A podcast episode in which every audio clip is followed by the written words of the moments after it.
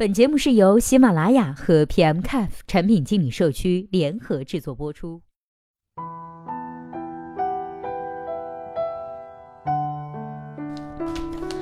Hello，大家好，欢迎收听本期的节目。今天呢，要和大家来分享的文章题目叫做《互联网究竟是教育行业的工具还是颠覆者呢》。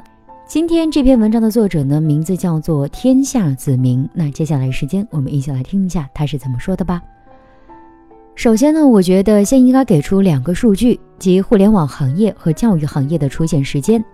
中国互联网起步可以算在一九八六年至今三十年左右。而中国教育的起步呢，可以算得上从孔子授徒开始，公元前五百年左右，至今两千五百年左右。之所以列出两组数据，想表明的观点是一个：到底新兴的技术改变根深蒂固的中国传统教育思想，还是教育内部的变革给我们互联网人指一条明路？对于这个论点，首先要做的是对教育这个单一产品进行简单的分类。可以根据教育进行分类为应试教育和素质教育两种，对应的用户包括四个：学生、校长、老师、家长。两种教育呢，从本质上来讲，对应的需求所产生的结果只有两个：前途和前途。目前社会现实中，应试教育和素质教育都是既定存在的两类产品，也有对应的代表类。例如，应试教育中比较典型的目标就是分数，分数对应学生而言，就决定了未来能上什么样的学校，是否要考证通过，比如说英语四级、司法等等。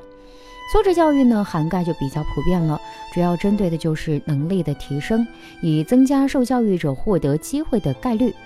不过，从最终的结果来看呢，无论是分数还是能力，指向性只有期望结果都一样，那就是为了获得人生的前途和前途。我们首先来看一下应试教育分数。应试教育的一级目标呢是分数，而分数对应的就是考试，考试对应的就是中华人民共和国教育部的教育体制。一个国家的教育体制，从表面上来说是文化的传播，而从实际上的意义来说，是古代科举制度的延续及官方人才筛选的一个过程。素质教育，能力，素质教育的一级目标呢是能力，而能力对应的是机会，机会对应的是社会这个团体对一个人存在的认可。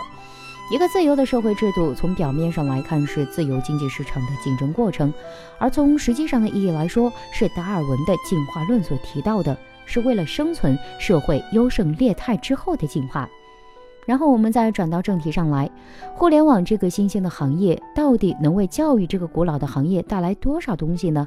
能否颠覆他们？这里呢，我根据上面的信息可以得到一个结果。在应试教育上，互联网仅仅只能作为工具；而在素质教育上，互联网是颠覆传统的一把利剑。互联网仅仅是个工具。应试教育的制定者来自于国家，因此应试教育的整个体系呢，不论是用户、学生、校长、老师、家长，还是用户行为，都有着教育严格的行政命令所束缚着。在这种生态体系下，所有的用户以及用户行为是不受产品经理所控制的。即使再人性的去思考他们的需求，做出的优秀的功能，用户呢也没机会去使用。就是学生和老师的学习和工作时间，基本呢都在学校和教室了。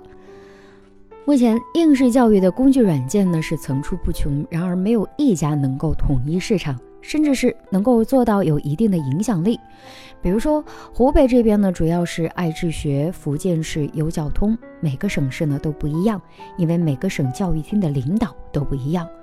而这些软件的使用呢，并非用户自发的使用，基本是因为行政命令，作为一个最基本的工具软件，用以服务用户。而作为应试教育的一级目标，这类工具软件能够改变学校的升学率、学生的分数吗？我想这些软件的产品经理自己心里也是很清楚的。这里呢说一句题外话，教育这个行业能够改变上面两个东西的人，不一定是互联网的产品经理，但一定是教育行业的教育专家。互联网就是颠覆者。素质教育的优胜劣汰来源于社会与任何实际的组织和团体有一定的关系。但是并没有决定性的关系。素质教育的规则制定者不是国家，不是政府，而是人类这个种群。而这个种群的规则，由着它的发展而变化，也是有一定规律性的。而掌握这些规律，也就是之前说到的能力，能力即可带来机会。素质教育就是对这种能力的培养，而互联网就是培养这种能力的催化剂，也是颠覆者。目前举例来说几个方面的素质教育：一、礼仪课程。这个呢，提升自身的礼仪，增加个人魅力和能力，通过个人魅力来获取人际圈，也就是机会。二、商学院，学习商业运作经验能力，扩充人际圈子能力加机会。